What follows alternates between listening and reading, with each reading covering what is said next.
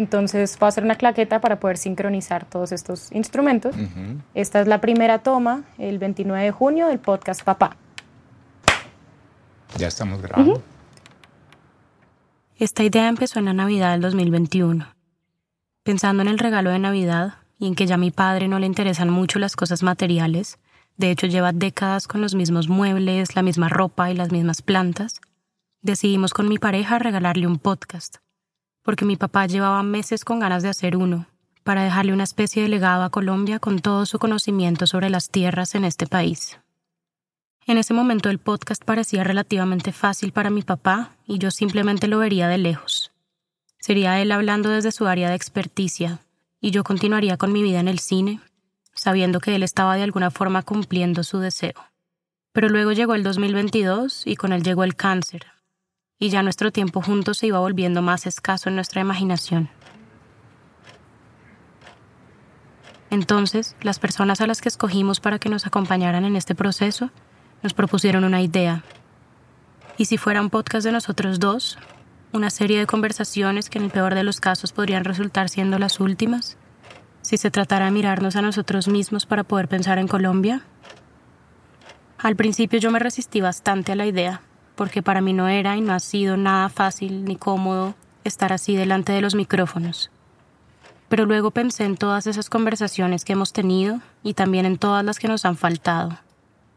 Y ahora, después de estos meses, pienso que este espacio, más que ser un regalo para él, lo fue realmente para mí misma, y que quedará en mi vida como una especie de testimonio y de memoria que podré escuchar mil veces cuando mi padre ya no esté. Por supuesto. Yo hubiera querido tener eso de mi papá. A mi papá lo conoció mucha gente y quién era Ignacio Reyes para mucha gente. Me hubiera encantado tener un testimonio escrito. Mm, qué lindo, Nunca lo tuve. Entonces quiero hacerlo para ustedes. Mm. Ya que me estoy preparando para mi último viaje. Mi padre se llama Alejandro Reyes Posada. Es un hombre de 76 años, de mediana estatura, y ya no tiene nada de pelo, pero tiene una barba blanca muy tupida y una mirada muy seria que es típica de los reyes. Es investigador, escritor, columnista y conferencista, y le ha dedicado más de 50 años a estudiar el problema de tierras en Colombia. Algunos de sus muchos aportes de los últimos años son haber ayudado a diseñar la ley de restitución de tierras y haber estado presente en los diálogos de paz de La Habana, al que lo llevaron como experto en el tema agrario. Desde hace un tiempo, él es considerado por mucha gente como la persona que más sabe sobre tierras en este país. Ahora mi papá vive en un apartamento con sus dos gatos, Petra y Osu, que lo siguen a él a todas partes. Su cuarto está atiborrado de libros, de fotos y de libretas viejas, y en su biblioteca hay un gran mapa de Colombia en relieve en el que hemos viajado juntos muchas veces. Yo me acuerdo mucho de tus mapas físicos. Y yo trabajaba con mapas eh, físicos. Tú trabajas mucho con, con mapas, hay mapas en toda la casa. Todavía La gente me preguntaba, ¿cómo van los mapas de tu papá? yo, yo recuerdo un poco eso, como vivir entre mapas. La idea de conversar con él, entonces, es que esto pueda abrir las puertas para que quien escuche este podcast pueda entender más a fondo la base de toda la construcción y de los problemas de este país, que es la tierra. En los diferentes capítulos, Hablaremos sobre qué es y qué significa la tierra para los colombianos, cómo se ha formado y se ha usado, cuál es su rol en el acuerdo de paz y qué es todo eso que falta para poder algún día lograr una verdadera distribución equitativa de la tierra en Colombia. Pero todo esto sería narrado desde la propia vida de Alejandro, mi padre, en donde inevitablemente está entrelazada mi vida y la de mi madre. Y de tu madre. Y de mi mamá, por supuesto. Que fue la mujer más maravillosa que conocí en mi vida. Mm. Sí, que nos dejó aquí, ahora, hasta llegar a este punto. Así es. Mi nombre es Canela Reyes y este es Padre Tierra.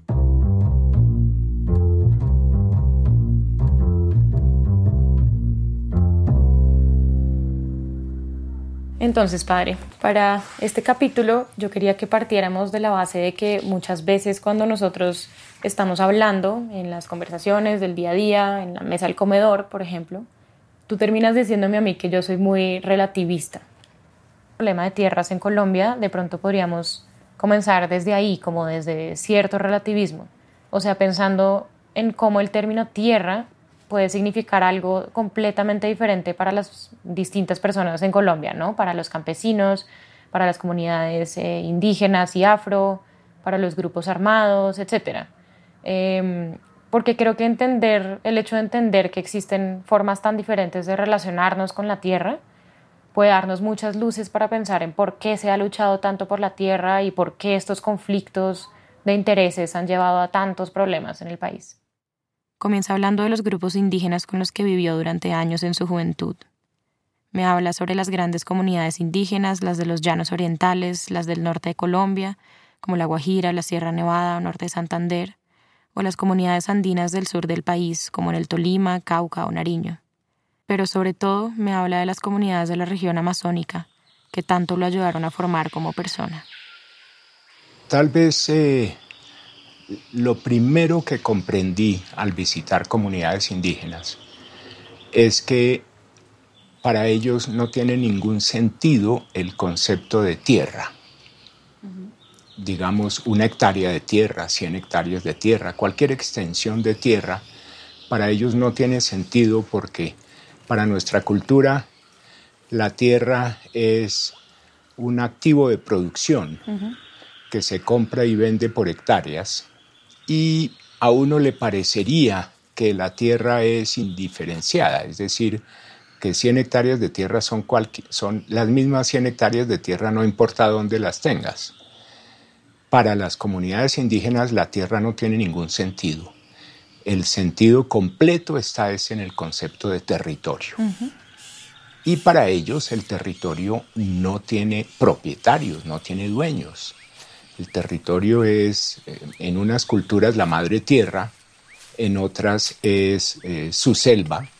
Otra cosa que comprende uno viviendo con comunidades indígenas es que la selva amazónica no es una selva natural, espontánea, cuya distribución de árboles esté completamente ajena a la ocupación humana. Sí, es realmente antrópica es antrópica porque hay una costumbre muy curiosa.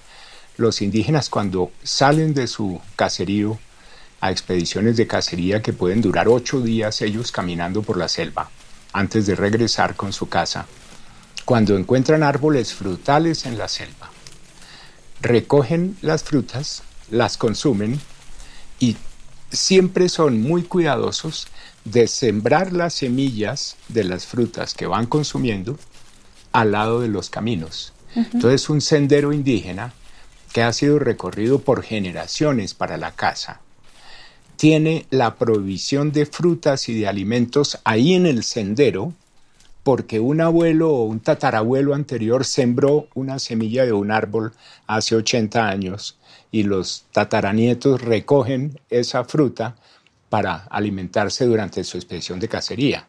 Entonces yo comprendí, viviendo con los indígenas, que dada esa costumbre, ese uso cultural, la selva ha sido cultivada por miles de años.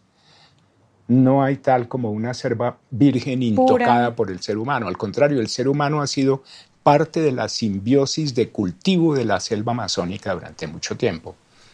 Entonces, ¿cómo no van a sentir ellos un sentido de pertenencia de esa selva? Si es una selva cultivada por, por los ancestros. Y los no indígenas, los blancos, los extranjeros, vienen con un concepto muy diferente de la selva. El bosque, la selva, es un conjunto de árboles y de hojarascas y de ramazones que hay que talar, tumbar. Civilizar. Civilizar para reconstruir el concepto de tierra con que viene el colono en la cabeza que viene o de las montañas de Boyacá o de Cundinamarca o de Santander o del Huila, y cuando bajan a la selva amazónica, un medio tan distinto, lo único que se les ocurre es destruir la selva para sembrar potreros de pastos para meter ganado en esa selva. ¿Y cómo hace eso distinto entonces eh, los cultivos amazónicos, que los llaman las chagras, a los cultivos campesinos, que son supremamente distintos, ¿no? Sí, la, la chagra indígena es, en primer lugar, es un policultivo perfecto, es decir, una chagra donde se cultivan productos alimenticios puede tener 60, 80 productos alimenticios distintos en un cuarto de hectárea, protegiendo una gran biodiversidad. Y además tienen un periodo de rotación muy largo.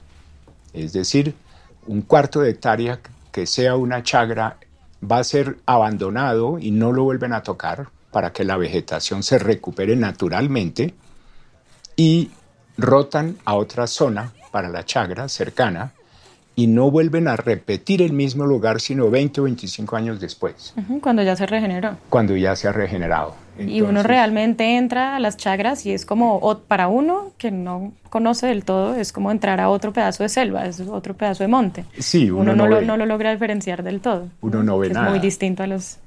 ahí el lenguaje da muchas claves. Eh, yo trataba de preguntar cuando viví con comunidades indígenas amazónicas, uno trata por curiosidad de preguntar cómo se dicen las cosas, cómo son las palabras. Entonces, alguna vez pregunté cómo se dice el color verde eh, en una comunidad indígena y soltaron la carcajada todos porque para verde los huitotos tienen como 40 palabras distintas según el tipo de verde. Verde es ridículo, un concepto ridículo. Verde es ridículo es como, eh, es el mismo problema del el color blanco para los esquimales. Claro. Le pregunto a mi padre ahora sobre esa gran categoría que llaman el campesinado. Como queriendo desviar de alguna manera o desarticular mi pregunta, me empieza a hablar sobre cómo fue el poblamiento colombiano. Para eso claramente se remonta a los siglos anteriores al siglo XV, a la época de la conquista. Lo hace quizá para romper en mi pregunta ese gran paquete que encierra la palabra campesino, y para entender realmente qué significa eso y cuáles han sido sus muchas formas de relacionarse con la Tierra. Para responder eso hay que entender cómo ha sido el poblamiento colombiano, porque nosotros tenemos tres grandes fuentes étnicas de poblamiento diferenciadas.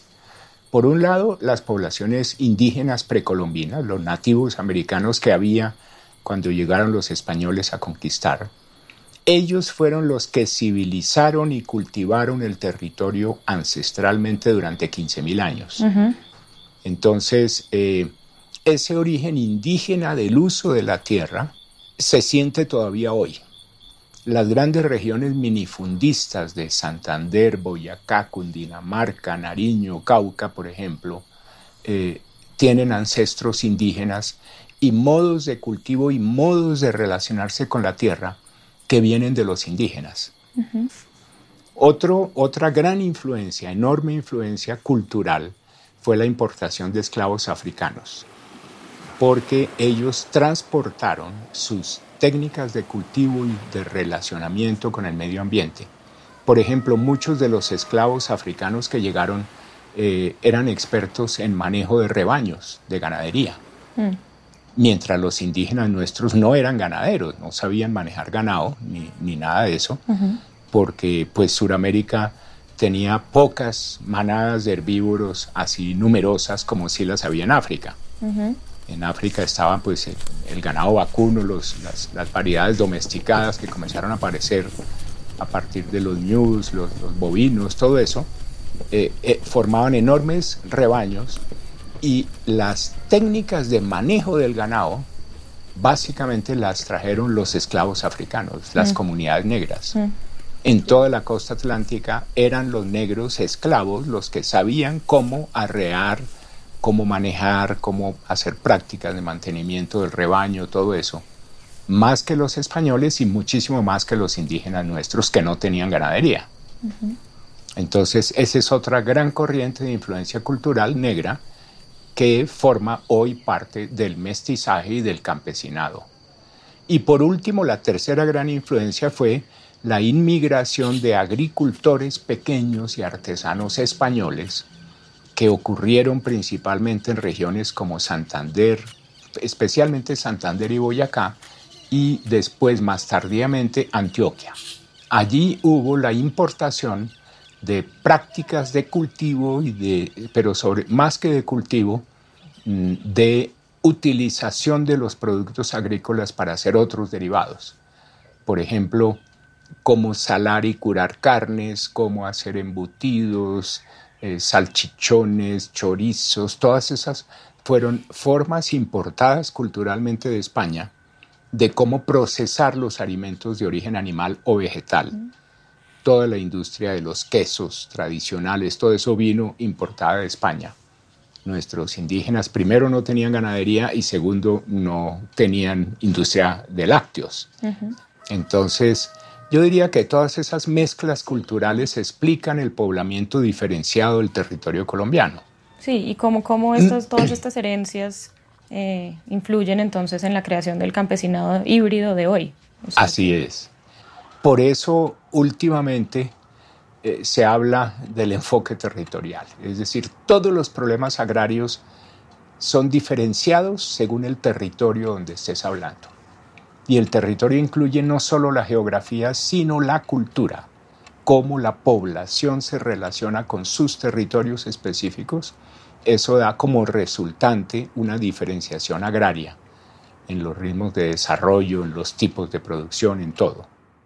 Le pregunto ahora por los grupos guerrilleros, cómo han usado la tierra, qué ha significado para ellos. Me cuenta mi padre sobre todo sobre las FARC, a las que siempre siguió de cerca desde el año 64 en el que nacieron las guerrillas más grandes de Colombia, que fueron siempre las FARC, nacieron de grupos campesinos del sur del Tolima y del norte del Cauca, que fueron desplazados por la violencia a, la trepar la cordillera oriental, remontarla y llegar a la planicie amazónica. Entonces la región del Caguán y de la Macarena fueron las primeras áreas de penetración de grupos campesinos que venían huyendo de la persecución del ejército y que constituyeron los primeros núcleos de la guerrilla. Para ellos, el territorio selvático era el territorio ideal para ocultarse, para evadir la persecución de las tropas y se adaptaron rápidamente a manejar el territorio selvático los campamentos guerrilleros eran prácticamente invisibles desde el aire eh, y para ellos eran zonas de refugio, zonas para escaparse a la persecución militar eh, y poco a poco fueron entrando en relación con los colonos de los cuales reclutaban jóvenes para ingresar y aumentar el tamaño de la guerrilla, obtenían apoyo alimenticio, había intercambio de alimentos con ellos para sostener las tropas guerrilleras. Mm, y esto fue así hasta durante por lo menos los primeros 10 años de incubación o primera inserción de la guerrilla en la selva amazónica. Después llegó un fenómeno económico poderosísimo que fue la entrada del narcotráfico, las primeras plantas de coca que se importaron las semillas del Perú y, de Bolivia y comenzaron a sembrarse y desplegarse en lo que hoy es el Guaviare especialmente y el Caquetá. Mm, entonces, cuando entró la coca, la relación de las guerrillas cambió completamente con la población, porque por ser un producto ilegal, no podía ser regulado por el Estado y la guerrilla se vio forzada, la guerrilla de las FARC se vio forzada a ser la agencia reguladora del mercado de la coca. Entonces, para las guerrillas el territorio era algo distinto, era más que todo una zona de ocultamiento y refugio donde podían pasar invisibles para el Estado y donde entraban en relación con las comunidades campesinas como una, una forma de autoayuda ellos representaban alguna autoridad, una mínima autoridad en el territorio, resolvían pleitos, conflictos, aplicaban justicia elemental con unas normas simples, no matarás, no robarás, no, no, no le harás daño al vecino, eh, no buscarás a la mujer del colono próximo, eh, y el que cometa esas infracciones pues tiene una sanción por parte de la guerrilla. Hablamos también del surgimiento del paramilitarismo y de cómo introdujo una forma distinta de controlar el territorio. Habla mi padre del comienzo de los años 80, por ahí 20 años después del nacimiento de las guerrillas. Los grupos paramilitares nacieron como una defensa de los grandes propietarios contra la extorsión de las guerrillas. Entonces, se unieron tres grandes sectores para dar origen al paramilitarismo. Por un lado, las fuerzas militares que sintieron que el presidente Belisario Betancourt estaba traicionando sus esfuerzos de guerra contra las guerrillas, cuando planteó un proceso de paz e hizo una tregua con las FARC, con el EPL, con el M-19, y ante esa traición que consideraron ellos del presidente, decidieron continuar la guerra, pero de manera encubierta, de manera clandestina. Y lo hicieron a través de la organización de grupos de autodefensa campesina que llamaron, en los cuales ellos aportaban armas largas, aportaban entrenamiento militar, los narcos ya habían comenzado a comprar grandes extensiones de tierra desde finales de los años 70 y comienzos de los 80 y los narcos con el temor de que los secuestraran y extorsionaran las guerrillas, mm, decidieron organizar grupos armados para defenderse y defender las nuevas tierras adquiridas. Y el tercer grupo que se sumó a la creación de autodefensas fueron los grandes propietarios ganaderos tradicionales. Entonces, para los paramilitares, el control de territorio era básicamente una forma de eliminar a la guerrilla y a la influencia o bases de apoyo de la guerrilla en sus áreas de operación.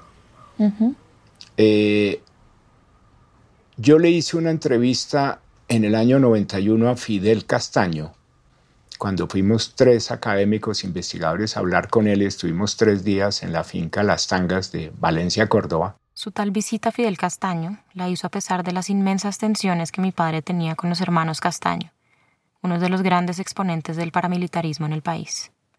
Incluso años después, cuando su hermano Carlos Castaño se volvió el jefe máximo de las Autodefensas Unidas de Colombia, le envió a mi padre un libro firmado por él, si uno abre el libro negro del comunismo que tengo aquí en mis manos, está la dedicatoria. Para el señor Alejandro Reyes, atentamente Carlos Castaño Gil.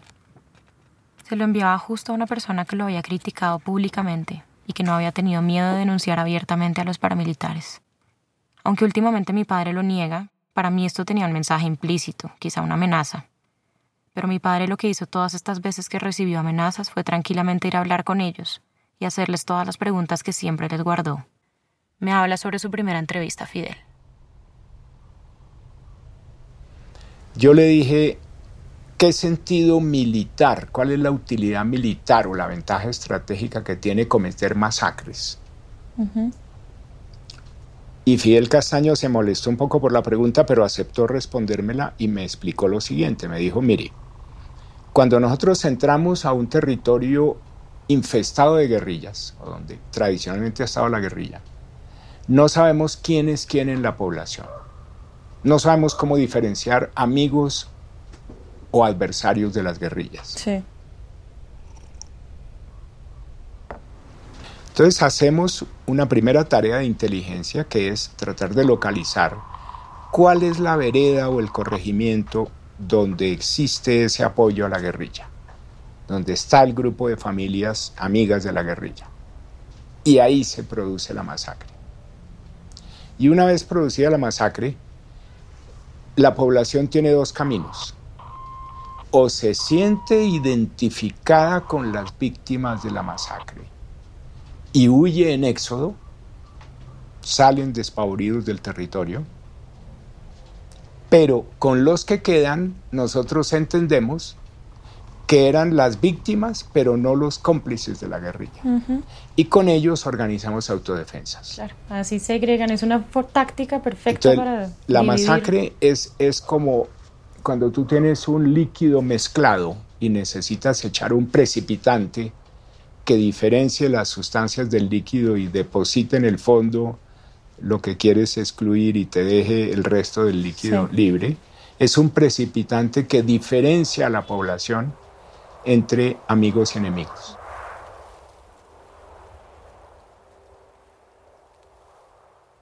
Hablamos acá entonces de los grandes propietarios de la tierra en Colombia, sobre todo de la forma en la que la ganadería extensiva ha ido ganando y ganando terreno y ha contribuido al que es quizá el mayor problema de la tierra en este país. Muchos conocerán la cifra de que el 80% de las tierras productivas en el país está en manos del 1% de los propietarios, siendo uno de los índices de concentración de la tierra más altos del mundo entero. También, según Oxfam, un millón de familias campesinas viven cada una en menos tierra que la que tienen promedio una sola vaca. Y volviendo pa a los grandes propietarios y sobre todo a los ganaderos, ¿cómo es esto que tú dices de que las vacas son realmente las celadoras de la tierra? ¿A qué te eh, refieres con eso? Me refiero a que la ganadería entre nosotros es manejada de manera tradicional, con pocos avances tecnológicos, que hace que el negocio ganadero no sea un negocio muy rentable. Cuando uno no maneja muy bien el hato, la genética, la selección de animales, o como se hace en los llanos orientales, el hato va recorriendo extensas llanuras y se recoge una vez al año para seleccionar terneros, para castrar novillos, para todas esas cosas. Cuando se maneja de esa manera, la ganadería no es muy rentable. Pero fundamentalmente el verdadero negocio del gran propietario es la valorización de la tierra. La tierra es un bien escaso por definición, no es infinita o no es reproducible. Está la que está desde la creación, desde el origen del mundo, y no va a crecer. Entonces la tierra es un bien limitado. La tierra se valoriza en la medida en que aumenta el poblamiento en la región y la infraestructura. Y toda la inversión que se haga en la tierra va valorizando las tierras impactadas por esa infraestructura. De tal forma que el verdadero negocio es capturar las rentas de la tierra. Mientras tanto, poniendo a sus vaquitas en el... Las vacas son, son las celadoras de ese proceso. Las vacas son una forma de atestiguar que se está utilizando la tierra. Como de legitimar realmente un negocio que es esperar a que la tierra se, claro. Eh, se valorice. Esto que dice mi padre sobre los propietarios que viven de la valorización de la tierra es lo que él considera que es uno de los más grandes problemas de la tierra en este país, lo que ha llevado justamente a esa gran acumulación que tanto perjudica a todos esos grupos y personas de las que hablamos acá, y que tienen una forma muy diferente de usar la tierra. Entender entonces las concepciones distintas que tenemos sobre una misma palabra, la tierra, nos ayuda a acercarnos a todas esas visiones de país y a entender por qué se han creado tantos conflictos en torno a la tierra. Cómo entran en conflicto, por ejemplo, la tierra como medio de producción, la tierra como renta y especulación, la tierra como poder o dominación y la tierra como territorio, todo eso dentro de un mismo espacio que es Colombia.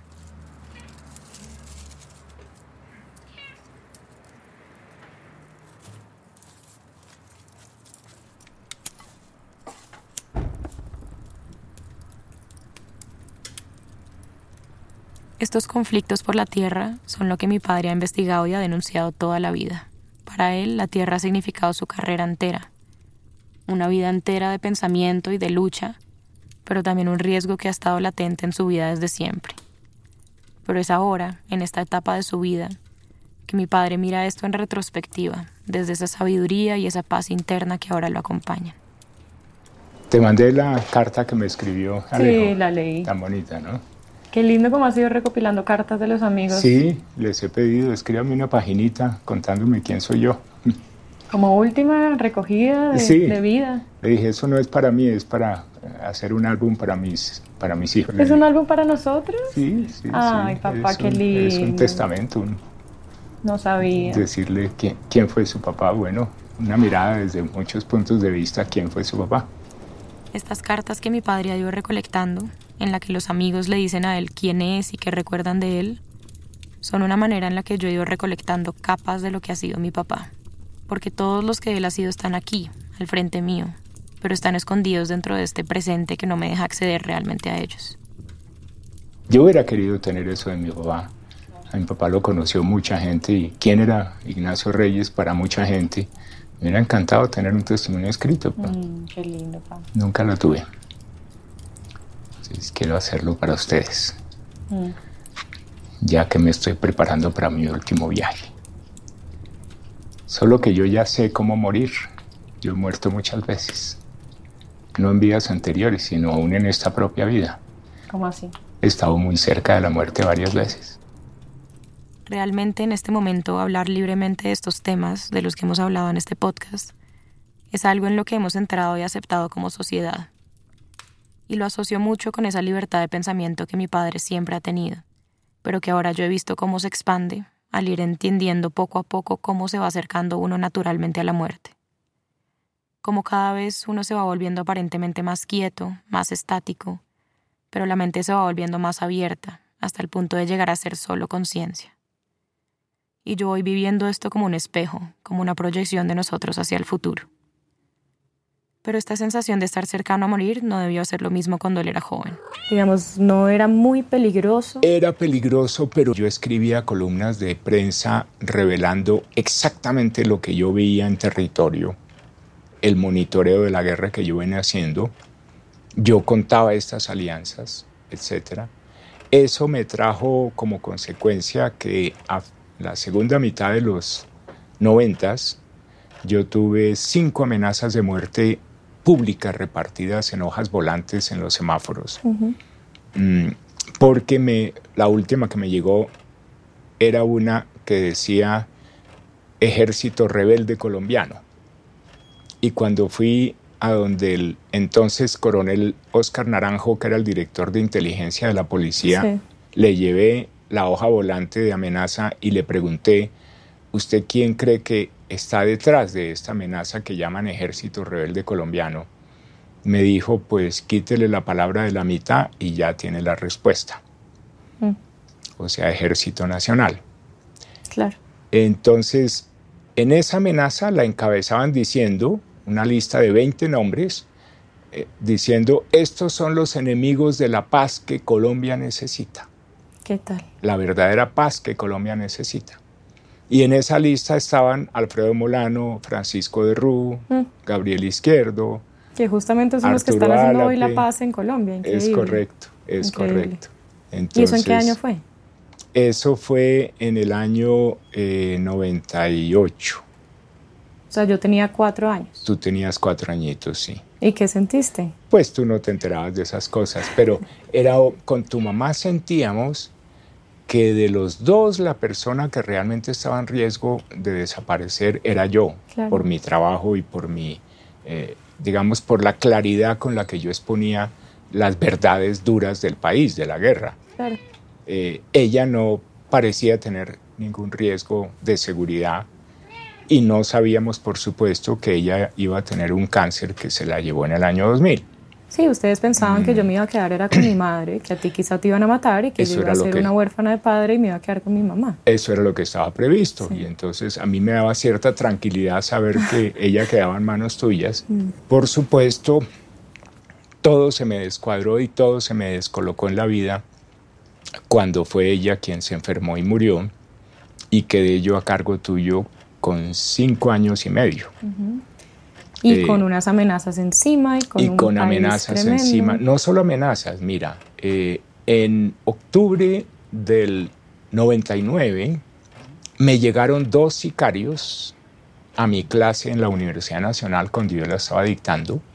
Yo dictaba un seminario de geografía de la violencia en el Departamento de Geografía de la Nacional y llegaron faltando cinco minutos para las cinco dos sicarios se instalaron al lado y lado de mi clase y em, todos mis estudiantes, unos 25 estudiantes, inmediatamente comprendieron que eso era una amenaza de muerte, que me venían a matar.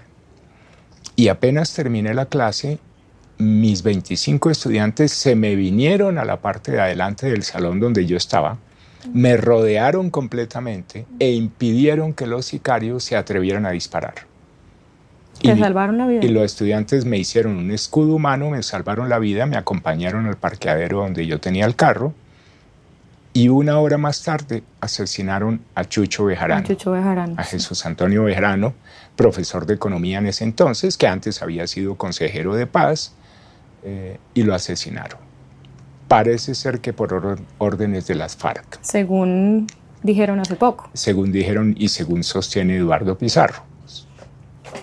Fíjate, porque sí. a Petra le encantan los micrófonos que parecen como un ratoncito. Sí, de cositas, pongas en riesgo nada.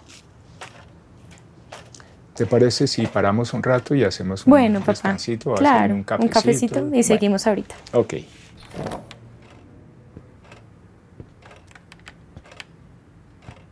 Guardo entonces esta imagen en mi cabeza para siempre, para cuando sea irrepetible y sea solo eso, una imagen y un sonido.